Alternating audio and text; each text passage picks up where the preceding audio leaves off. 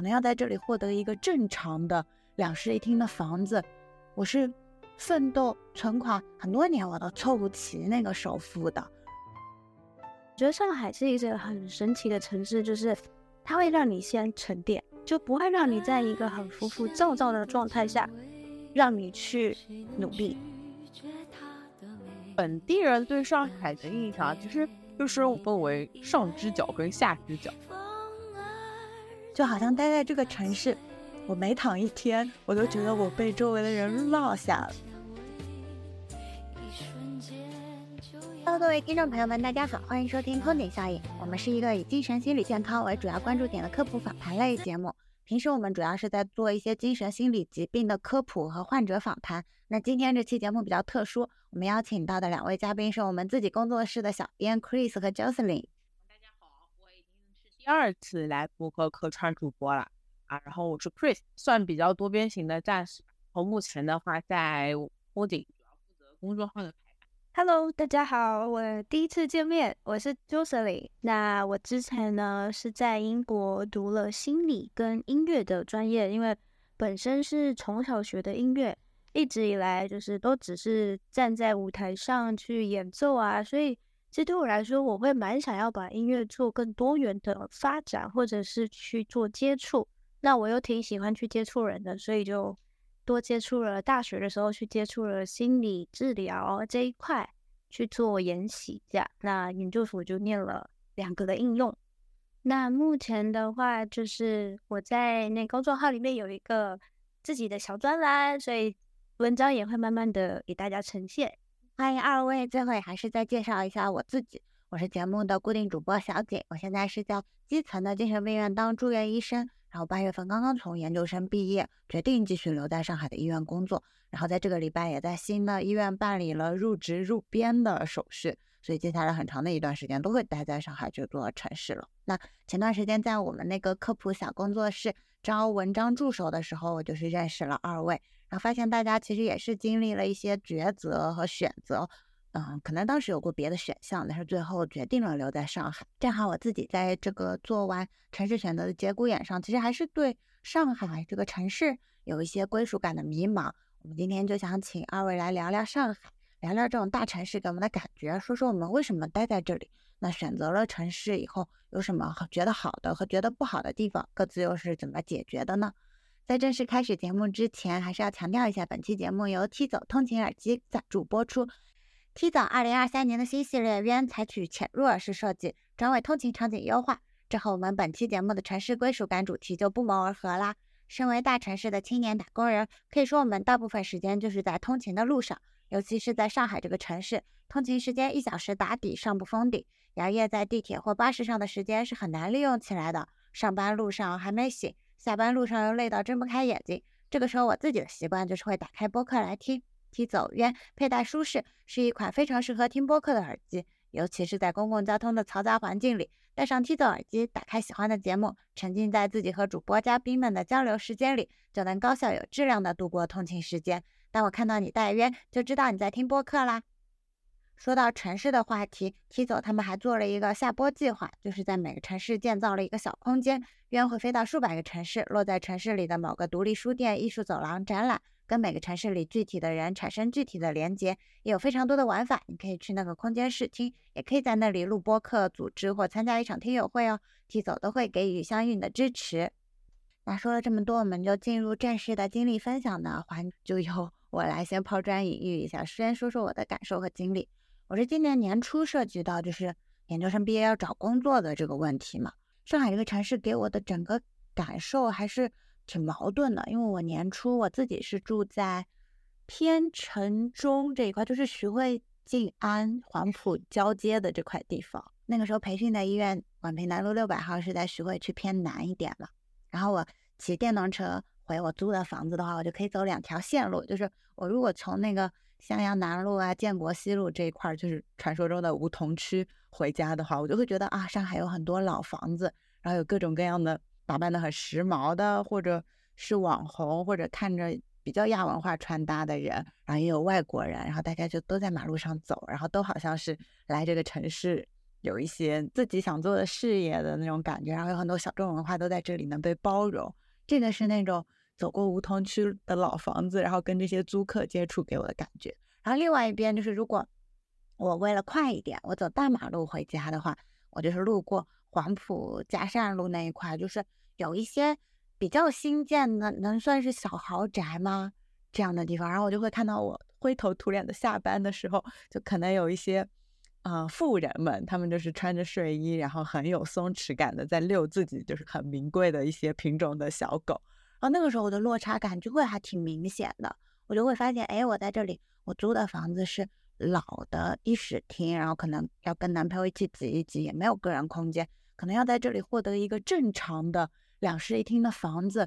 我是奋斗存款很多年我都凑不齐那个首付的，然后那种时候又会觉得说，哎，这个城市好像不太欢迎我，我是这个感受。那哎，那都是我在说话，你们 刚才这一段有什么想要？其实我先说好了，就是说到那个房子的事情，其实我还蛮有感觉。因为我之前在英国待了大概四年，本来是打算在英国买的房子，因为呃，英国其实虽然物价高，但薪水也高，薪水高，房子的价格相对于当时的我也要能留下来有一定的经济的水平，不然签证下不来的情况来说，我是觉得，哎，好像我去买这个房子去负担这个贷款是看得到头的，就是我是能存下来的，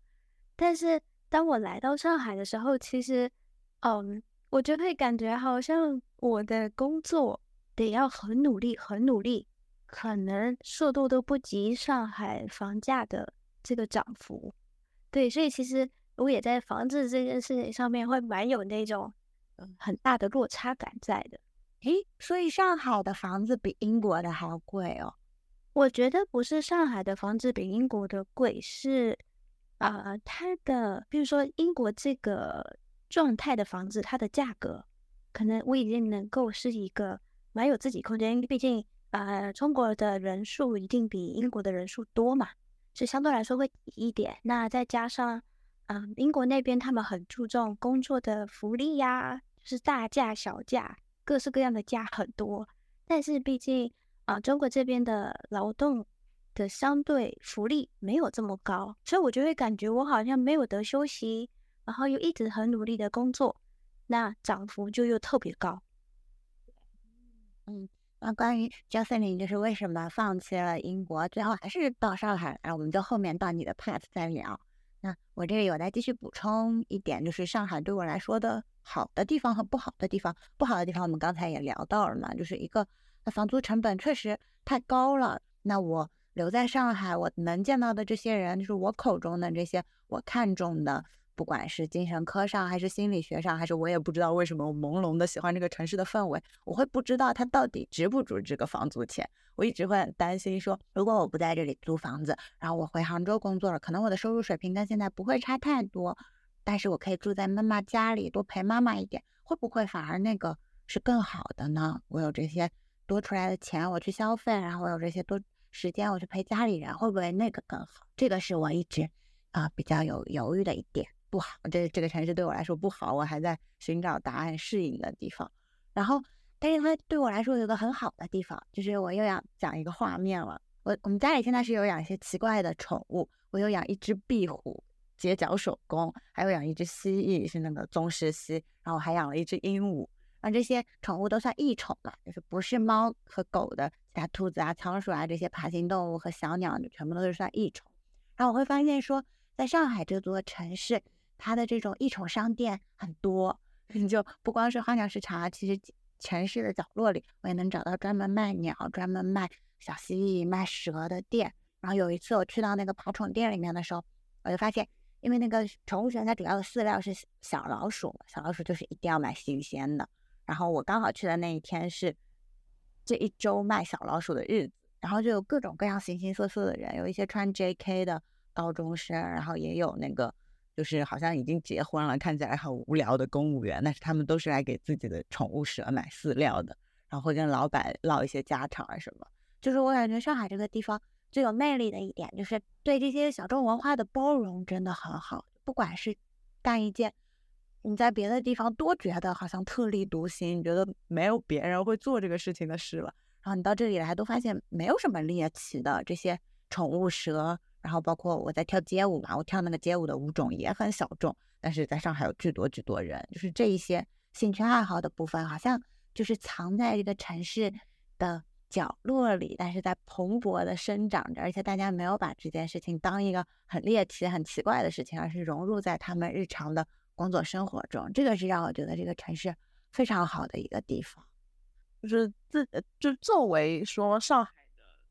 辅助吧，就觉得呃自己都觉得房价很高。嗯，其实是觉得自己如果不是因为父辈或者是出现呃就父辈在这边，或者是再上一辈在这边，我觉得作为共同打拼的人来讲，我觉得上海确实不是一个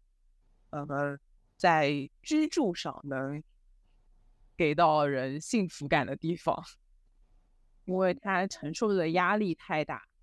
嗯，爱好吧，其实我我觉得，我觉得就是各种年龄去接受，嗯，就是各种爱好，我觉得都不受限制，就是包容性确实都挺强。就就比如我们去很多就是就是跳芭蕾的地方，但其实你也可以看到很多就是。呃，三四十岁，我们就是这样子，就是工作下班以后，我们是因为就是不管是呃修体型啊，还是因为自己喜欢，或者是以前有这方面的一些经验，然后就大家都会去。大家其实大家身材也各异，但是嗯，就是自己在里面的时候，大家也不会说啊，因为你的软开或者是怎么样，就觉得你好像不适合啊，或者怎么样，就大家还是聊得蛮开心的。哎，所以你是有在学芭蕾？呃，我以前是，我以前跳跳小学的时候跳过七年芭蕾。然后对于狗狗狗啊、异宠啊什么的，我觉得上海的就是宠物医院什么的，我觉得还是选择性比较大的。因为确实也跟我们很多就是外地的同事啊，他们也是有养小宠物的，但是他们就是可能比如说看看病啊什么的，就有些时候会产生一些障碍。所以其实上海还是很多生活方面其实还是挺便利。哎，其实我感觉这就很矛盾，就是说其实你的这些生活的周边服务它是好的、先进的，而且相对来说比较全的，但是同时好像经济上又受房租的限制，你其实也没有很多，就是其实那个也是消费嘛。呃，怎么说呢？就是我觉得自己身边有很多沪漂的小伙伴吧，就真的觉得。除非家里说就是特别底特别好，不然的话，真的我觉得还是挺辛苦的。哎，那我就是我自己作为一个沪漂的年轻人吧来说，就是我对我对上海的城市的这个认知，其实还是基于我自己的生活。但是我对我周围，就不管是上海人的同事，还是可能来上海时间比较长了，已经在上海组建家庭的同事，我有一个观察，就是说，好像在成为了。所谓的上海人之后，就是大家会开始对，比如说学区啊、小孩的教育啊，然后这些初高中他的排位水平开始有一个很具象的认知，然后从而他们关注这个城市的角度可能就跟我们这种沪漂刚来工作的不一样。那 Chris 作为一个上海人，你觉得你看这个城市的方式，比如说各种地区的划分啊，或者它资源的方式是怎么样的呢？会有什么？就是你感觉哎，跟其他就是刚来这边的人交流下来还不太一样的感觉。嗯，但是我们以前上海有划分，就浦东和浦西吧。然后呢，呃，最早又会有很多老观念，就比如说，呃，宁要浦西一张床，不要浦东一间房。嗯，就是应该有很多人都听过这句话吧？就很就是我们可能上一辈再上一辈可能有这样子的想法，但现在其实因为浦东也发展的。所以就没有说年轻人，我觉得这这部分应该就没有什么太大的，呃，就是想法。其实，然后对于学区的话，就我个人而言，我觉得自己的经验不是很能，自己的思想不是很能足够推广。因为我觉得，如果我有孩子的话，我觉得不是会特别考虑学区，因为我觉得孩子念书这件事情，呃，不管在哪里，他念得进去总是念得进去，他念不进去，你逼他也没有用。我无论买是不是买在就是重点中学边上，他进去了，每一天就是呃人在心不在，也没有什么特别大的意义。本地人对上海的印象，其实就是我们我我们我们以前分为上支角跟下支角，我不知道你们听过啊？我没听过什么。原西藏南路右手边往南浦大桥那个方向的，其实叫南市区。然后西藏南路往左边呢，这边叫卢湾区。然后现在都被黄埔并掉了。然后就像南市区，他们是啊幺零。幺零二还是幺零幺身份证，然后卢湾区是幺零三身份证，现在这个身份证都绝版了啊！就是它这个区政就是区不这样划分了，所以就没有这个。它上头角就是以前说就是发展很好的，然后呃市中心这个样，然后我们以前我们上海人叫早泽国，啊我台地方叫五泽国，就就是这个样。但是就是现在这也是上上几代人的想法，也没有说特别大的那个，其实。相对来说，现在比如说房价，或者是新房，或者是公房的话，其实，呃，看看房价应该就能划分一点地区了吧？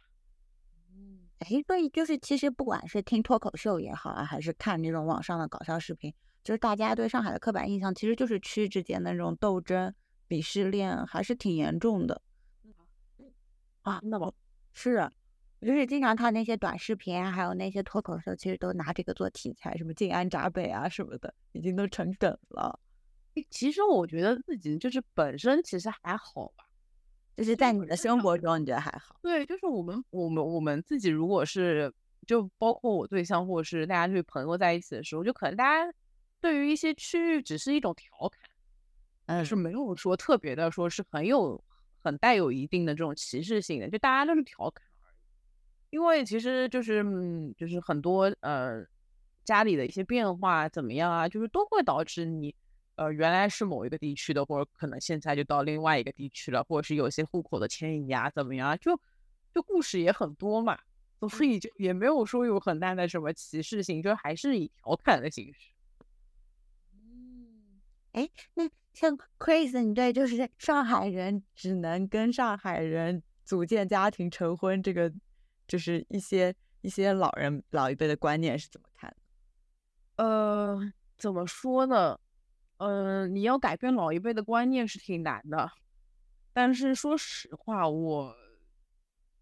我觉得有部分的有就是就是我我当然只能评评价男生像，女生像我不能评价。男男生像的话，其实我觉得有很多外地的男生，其实我觉得比上海的某些土著的男生可能。更努力，就是他更有上进心，就是这这这这个是我就是也有旁边一些就是身边的朋友去相亲啊怎么样啊，就是呃他们的一些经验吧。就是说以你自己在这个怎么说呢，婚姻市场，就是适婚年龄人的观察中间，你觉得你对外地男生的印象还是很好的。但是说实话，你要改变上一代的，尤其是女上一代。上海女生家里的想法，我觉得还是。哎，那你自己家里会有这种？实话会有有。方便问一下，你的对象是上海人吗？是。哦。但是怎么说呢？就是，嗯，其实我觉得，嗯，很多恋爱里面，我觉得可能女生坚持到最后的比较多吧，男生妥协的比较多一点。就是如果真的就是。啊，女生说我很坚持，就是坚定了我要这一个人，或者是他给到上海的爸妈一些就是，呃，女方家长一些就是安全感，或者是他们值得信赖的点。我觉得女生如果在坚持，我觉得也没有什么不可能。就是上海家长心目中对这个外地的对象会有加分的。你是刚才说的安全感这个词嘛？会有加分的项，主要是什么样的？就是他的经济能力，比如说他。工作上的这种前景是这一类的，还是说两个人的感情啊这种？我觉得主要是看这个。我觉得一般性找对象的时候，是不是都是看？就是我以自己来讲，我看责任心、上进心。就是条件的话，我觉得就是要要有要有房子。嗯，那接下来我们就按顺序来，最后就是轮到我们的焦思里。可能还是要再介绍一下，就是自己当时为什么来到上海，对这个城市有什么样的印象？嗯，其实对，因为因为我的老家在台湾那边，然后就是本科毕业后，我直接过去英国念了研究生。那其实我还没有来过上海，在我进来之前，那当时其实是因为我的对象在这边念书。那这是一个小小的故事，就是因为当时我们在讲视频电话，然后呢，他刚下班回来就特别累，因为他是外科，对，所以一直在上手术。那可能我讲没几句话，然后他直接在荧幕前面睡着。那当时我就觉得，那我们这样有时差、有距离差，就是有我当时是要回英国去工作的，那这个距离又是好几万，可能是一万多、好几千这样，然后再加上又有七八个小时的时差，所以我就觉得，嗯，在电话里面看到他这么累，或者是我有需要他的时候，我们最多最多的能跟对方说一句。啊，辛苦你了，就感觉好像有谈跟没谈一样，就是只是多了一个人对你多说了那么一句话。那两个是你你在英国读书的时候认识的？是我在英国工作了，然后回台湾又想回家看看家人嘛，然后他刚好也回台湾，然后在台湾认识的。哦，他也是他也是台湾人。对对对对对。那当时我就是就是就是觉得比较心疼他吧，就觉得我如果能够直接过来。然后可以，比如说，在他很累的时候煮碗热汤，都好过我们两个在荧幕前面，然后不知道怎么办。所以选择过来。所以你比起就是选择了上海这个城市，可能更多的是选择跟他待在一起。因为我觉得感情嘛，就是要是双向的嘛，不能只是单方面的。你希望人家怎么做，那你也要能够去付出呀。嗯，哎，那你认识他的时候，他其实就在上海工作。他那时候对，呃，在上海念研究所。哦，那你自己实际过来生活以后，你对上海这个城市是怎么看的？或者生活中有什么体验呢？我当来刚来的时候，毕竟怎么说，虽然在，因为因为其实我当时在英国的工资不算太低，因为有申请工作签证，那他们是有一定的标准在。就我当时很努力，很努力的去找了份。可以申请工作，呃，申请工作签证的工作，对，所以当时我其实怀抱的蛮大的期待过来上海的，对，那那刚来说，毕竟呃，我觉得上海是一个很神奇的城市，就是它会让你先沉淀，就不会让你在一个很浮浮躁躁的状态下让你去努力，对，所以刚来的时候，我可能怀抱着就是我的薪资可能会很不错呀，可以过到怎么样的生活的时候，没有。刚来的时候，其实薪水也没有特别高，然后大家也都还不认识我。那像音乐老师、钢琴老师，我们其实蛮需要口碑的。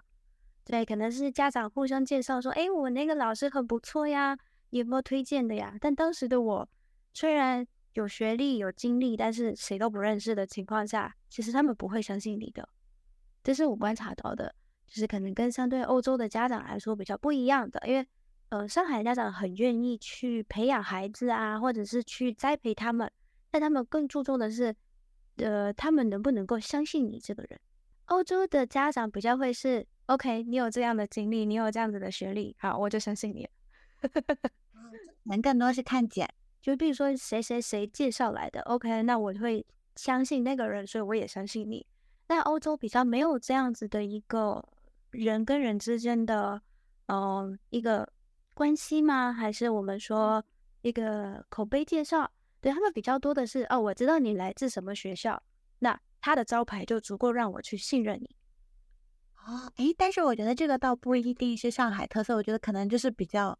中国特色。然后我小时候非常不能理解，就是我的周围人很爱问这件事情，有些有些就是比如说长辈之间会问来问去的，在我自己念书的时候。然后我就会觉得说这个有什么好问的？不是你去网上查一下，或者你知道一些官方的文件，它会有更明确的答复。我感受很明显的就是，很多人会来问我考学的细节，然后甚至他问的是某某某学校到底招不招生，某某某学校考几科，就都不是经验上的问题，可能甚至是一个规则上的问题。然后我就会觉得说，那每年也不一样了，你为什么要来问我，而不是去网上搜，不是去给招生办打电话的？那个是我小时候，然后当我自己参加工作，然后我自己其实没有那么多精力去过滤筛选信息的时候，我就变成很爱问。我甚至是要去买一个什么东西了，我都会抓一个我觉得很懂的朋友，我来问他，就是说现在我笔记本电脑应该买什么，我耳机应该买什么，我都很相信朋友的推荐。就是这个事实上，我我自己观察起来觉得蛮神奇的，对，就是明明有官网或者是更官方的，但是大家好像更相信的是身边朋友的经验。对，我觉得这个也有一个问题，就是因为很多的官网现在，如果去搜索网站上搜的话，其实前面三四条跳出来的可能甚至不是官网，而是一些就是他投放了广告的信息。那大家就会觉得网上看到的东西也不知道是真是假的，也不知道怎么具体跟相关的部门或者官方去联系，好像就更爱问朋友一点。问朋友的成本也很低，也很放心，自己也不用加那么多思考，尤其工作以后好像没有时间去思考。对，确实好像是这样。那就是因为这样子的状态，所以当时我刚进来的时候，其实蛮穷的。嗯，那那刚好又碰到了，就是我们上海有，就是需要到了三个月嘛。嗯，那那时候更穷了，我都差一点点打算打道回府了，就觉得是不是我其实不配留在上海？就是因为其实我本来是对自己蛮有信心，我觉得。如果我英国都能待那么久，而且拿到大家就是，当然不是说一那么难拿不到，但是相对来说难度是比较高的签证的话，那我来上海应该又都是讲中文，应该相对容易。但是其实前前期的状况没有那么好，我很常在就蛮崩溃的状态下，觉得呃为什么出现在这里，然后过这样的生活在啊，所以就是嗯怎么说呢？像你这样。学历上也比较优秀，然后之前挺有自信心的人来到这边，也会有一种不配留在这里的感觉。对，因为因为毕竟我的职业相对就是需要那个口碑嘛，然后但是刚来的时候真的是谁也不认识，所以快不起来。就当时可能我也比较浮躁一点，还年轻嘛，所以在还没有经过沉淀的时候，我就感觉机会其实没有这么多。那。我慢慢，但我又比较好强一点，我就是属于那种为什么人家可以，但我不行？是不是我可以怎么做，再去更加的呃进步跟调整？对，所以就是经过一些心态上面的去呃，可能我多走出去看一看啊，去感受感受，或者是去多接触人群，然后慢慢的去调整，去慢下来。而不是一直都比较急的去，我想要怎么样，我想要做什么，我想要干嘛？对，那慢下来之后，我发现其实机会就慢慢多起来了。当然有你有一个学生、两个学生，那表现的大家都觉得，哎，你这个老师很棒，你这老师很不错，所以口碑就做起来了嘛。做起来后面学生就开始多多。哎，你说的这一点，其实我感触也挺深的，就是我会感觉说。其实对于我们来说，上海这个城市，它的印象就是可能是比较繁华，然后机会很多，节奏很快，就可能看重这一点，或者刚来的时候感受到的是这方面的气场，就是也会让想让自己野心很大，去参与到这些竞争中。我甚至刚来的时候，我会有一种就是我不去参加那些学术会议，我不去参加那些小红书上的咖啡 chat 这样的饭局，我好像就，我好像就就是没有站到这个城市。快节奏，然后这种社交的好处，那我会觉得说，哎，我会不会我的房租就不够本了？我会觉得好像说我在上海生活，就是要让自己变得很外向、很快，然后去接触这些，不管是啊比较繁华的部分，比较纸醉金迷的部分，还是说就是大家各自都在谈自己的生意，很有野心的这种感觉。但是确实好像真的像你说的，在自己比较躁也想不明白的时候，那个时候是最焦虑、最迷茫，反而最做不好事情的。然后可能真的就是在这个城市里面啊，租了一个小房子，然后过了自己的小生活，反而变得比较佛，能关注一些生活的小确幸，想清楚自己到底要什么，反而不那么急的时候，好像是一个更好的、更能做稳事业的生活状态。对，就是我觉得，虽然大家会说这个城市是很纸醉金迷的、五光十色的，就是。看着很浮夸，或者是什么好东西都有，但是我觉得很大的一个部分，你自己本身得要先沉下心来，你才能去看到，呃，这些纸醉金迷的背后的努力。因为其实说真的，那些能力很强的人，是一定也经过很多的努力，不然他怎么有办法在这么多佼佼者当中可以脱颖而出？哎，对，所以我觉得这个就是自己反思也还蛮重要的。哎，那我也想问 Jocelyn 一个问题，就是说，啊，我们最刚开始有提到那个房价的问题嘛？那你和你男朋友以后是打算在上海定居吗？有有过这方面的讨论吗？嗯，老实说，我们其实比较喜欢苏州。对，就是呃，这样说好了，就是因为我一直以来不管在哪个地方都是待在大城市，就是待在很急很忙的。但是不知道是不是年纪渐长，虽然这样说好奇怪，但是真的有一种觉得，嗯，不想要一直在那么市中心这么样的忙碌的呃周边状态。就是我可以工作的时候很有竞争力，很努力，很。很上进，但是我休息、我下班、我生活的时候，我想要的是可以喘口气的这个空间。但是相对来说，我觉得上海在呃下班后，你可能会有非常多的讯息进来，可能老板呀，可能同事呀，甚至可能你的客户，这个是相对我觉得让我没有办法那么可以好好喘口气的那个状态。而且我有一个感受，就是刚才你说的那些老板、客户还是工作上的联络，我还有一个很深的感受，就是说这些玩乐消息的消息，其实虽然很多是一件好事，但是有的时候，因为我我很我很内向，我是一个超宅的人，有的时候对我来说会觉得过多了。就比如说我工作很忙，我礼拜一到礼拜五上班上的很累，然后这个双休日我的规划就是想躺在家里。看一下蓝天白云，照顾一下家里的小宠物。但这个时候，我刷到小红书说什么什么展来上海开了，然后 什么什么艺人过来开演唱会了，或者其他一些限定的音乐剧啊，还有我刚才说到那些 cafe chat 组局聊天，然后这个组局的人刚好，比如说职业方向上和我很很 match，我很想去认识一下，都会让我有一种被落下的焦虑，就好像待在这个城市。我每躺一天，我都觉得我被周围的人落下了，就是我好像差了一点什么，我不出去我就错过了一些什么，那个感受对我来说其实还挺焦虑的。那我也不想，嗯嗯，你说就是其实讲到你说你有被落下的焦虑，我反倒是在容貌上面有一点焦虑。其实，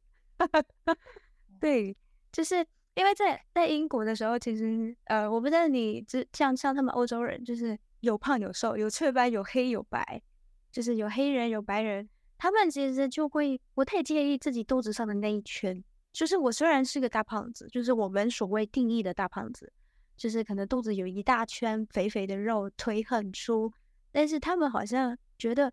，so what？那又怎么样？反正我就喜欢这么穿啊，我开心啊，那你就不要看啊的那种很做自己的状态。但是我在上海就会觉得，哦天呐，我是多吃了那一口零食，我感觉又比周围的人胖了一一一公斤，或者是我又比周围的人丑了一倍的那种感觉。哎，那你说的这个周围的人，主要是马路上的、大街上，还是朋友？我觉得是大街上面看到，因为尤其像黄浦区，就是现在像新天地啊这种，就是大商场很多嘛，那帅哥美女有一堆的地方，然后每个都是身那个模特身材。所以就感觉天哪，人家好像仙女哦，好像都不食人间烟火。那我多吃的这一口薯片，是不是我明天就掉落凡间？你看这个焦虑我也有，每次逛新天地，每次都有，这个焦虑特别严重。好像人家都好瘦啊，而且现在就是买衣服嘛，又提升了一下我们这个焦虑。这个衣服我也穿不进，那个衣服我也穿。怎么说呢？我就是做到，我觉得要做到，我就是我，我。不在意别人的想法，我觉得就是真的能活在自己世界里的人。其实我觉得我也挺佩服他，因为不在意别人的眼光这个课题，我觉得也挺难。我不是住在 三区交界处嘛，然后我家周围还是有一些那种网红咖啡馆、马路，有时候会有什么小红书马路打卡节之类的，就会有很多博主前来，然后博主就是。本人好看也就算了，他还在工作状态下精心打扮，然后出现在我家楼下。但是我就是穿着睡衣下去扔垃圾或者去便利店买水而已。然后我每次路过那条马路的时候，我下楼去便利店的那条马路，因为那个马路有很多那种沿街的咖啡馆、咖啡馆或者小酒馆，又会拿露营的凳子，让很多人坐在门口，然后我就会蓬头垢面的从两列的人中间过去，那个让我感受还挺差的。但是后面我也有一个自我和解的办法，就是我会意识到说那个是他们的工作，而且他们的工作也很卷，就是对于我认为很漂亮的人来说，他们保持漂亮，而且要一直更漂亮，也是一件很辛苦的事情。然后，然后我我有想到那一层，我就会觉得说，我参与到那个竞争里面其实是没有必要的，因为因为我觉得那些模特其实也挺累的，就是不管是网红还是，呃，就是模特，其实他们也很控制自己的饮食，就是我觉得自己控制不到他那一层，所以就是要接受自己的结果。而且我感觉走在大街上能看到那么多，就是。模特也好，网红小美女的时候，就会突然意识到，其实他们的竞争也很激烈，嗯，其实那个基数也很大。我觉得，我觉得以我自己来说，我到上海之后，我被训练的是做个狠人，就是就是虽然当然我们整不过那些就是真的天生就是条件特别好的那种模特，但是就变成是我在饮食上面。还有运动的规律上面就会特别的去要求自己，像我可能吃饭，呃我，不吃碳水，或者是碳水只能吃一个拳头大，只吃蛋白质或者是吃蔬菜，然后运动呢，每天必须要多久，就是我会变得是你得去变得很自律，然后不会让自己有机会去偷都偷偷懒啊，或者是有惰性这样。就感觉好像到这里来了以后，还是有一种都市丽人的氛围浸染在中间。对，所以就好像不管是工作收入上，还是说这种日常身材管理，甚至是我要怎么松弛的生活，我就是必须要去看一个艺术展，必须要喝这一杯咖啡，感觉好像就是就是明明这些都是好的事情，是一种资源，但是经常。也会变成一种压迫。那个让我观察到一个很可爱的现象，就是除了一定要喝杯咖啡，一定要去干嘛，还有一个是一定要去排队。哦，对，就那种网红的店，最近一出来，就是好像不去排一下说不过去，然后你嗯没有感受到新东西的产生。啊，Chris 没有这样的嘛？我就觉得那个打卡风潮其实确实也还挺明显的。那我觉得会跟那个我们之前听到那个怕被怕被落下有一点关联，就是好像新的东西出来，我不去打卡我就落下。所以，哎，Chris 作为一个土著，不会有这种感觉吧？完完全不会，我完全是绕着绕着排队。因为我觉得就是观察到上海就是一些网红店嘛，其实越来越就是呃昙花一现。就是它时间越来越短，就比如，就他可能大家就只排队一个小一一一一一个月，就仅仅是这个样子。那如果他一个月之后还在的话，那我为什么现在要排队呢？我有一个这观念上的转变，我想分享。就是我之前还在读书的时候，我其实是住在郊区，就是闵行很远很远的地方。如果进城的话，我要五号线转一号线，坐大概一个半小时，将近两个小时的地方。那边那个校区。对对对，我当时是在那里待过一段时间，然后完了以后，我最后，呃，我后来就是到城里的医院来培训来上班了之后，我就租了城里的房子嘛，就是我刚才说的在网红咖啡街上的房子。然后我能发现我自己住的地方不一样了以后，我就也对这些网红店不感兴趣了。以前我还住在郊区的时候，我很沉迷于我有休息时间我就一定要去打卡探店，好像那个是。让我跟上海这个城市连接在一起的部分，让我相信自己有做到这个待在上海就一定要做的事情的这种感觉，那个好像对我来说还挺重要的。而且我就就难得进城嘛，其实就有点像旅游那样。那旅游就是可以排网红店，旅游就是可以稍微花贵一点的钱吃饭的。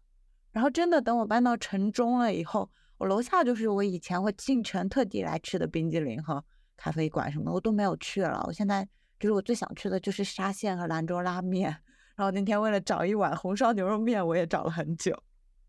所以我感觉这个心态的转，心态上的转变还挺像那个本地人和外地人的感觉的。讲到这里，我其实想分享一个我之前在小红书上看到的一篇帖子，就是有一个博主他说真的很恨一些上海的，就是特权人，就是他说他去看了一个音乐剧，然后看完这个音乐剧散场很晚，已经九十点钟了，但是他一个人要。啊，赶末班地铁，下了地铁以后还要倒公交才能到家里。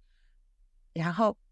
然后他说，但是呢，同样都是居民，一些住在市中心的人，他们就可以慢悠悠的吃一个碗咖啡，然后散步回家。他觉得那是一种 privilege，就是是一种特权。然后底下的热评第一就说的是，呃，就博主在羡慕上海市中心人的特权，殊不知自己住在上海，跳上一一辆地铁末班车就可以回到家，也是一种特权。可能对于外地的音乐剧迷来说，他们要看一场音乐剧，就是要买高铁票，甚至坐一些红眼航班，他们才能看到这个剧。所以，我们今天刚才聊了这么多，就是这个城市在逼我们出去，城市在要求我们做一个都市丽人。虽然是一种困扰，但反过头来说，也是这里比较特殊的就是能给人好的氛围的地方。今天聊了我们这么多的个案，其实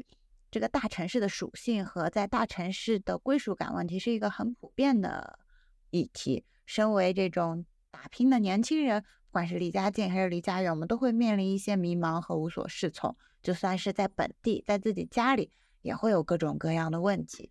那如果你是离开家去一个别的城市，可能你面临的问题是要怎么建立一种城市归属感，获得一种家的感觉，而不是漂泊无所。如果是在老家，更可能就是做一个区分，要找到自己，不要跟自己的原生家庭原来在的地方和这些，嗯，小时候童年的记忆捆绑过多，而是要有成年以后自己的社交空间，获得一些自由。那不知道二位在建立自己的归属感、自己的空间、自己在这个城市的小场所上。是有什么建议或者有什么小确幸的瞬间可以分享的吗？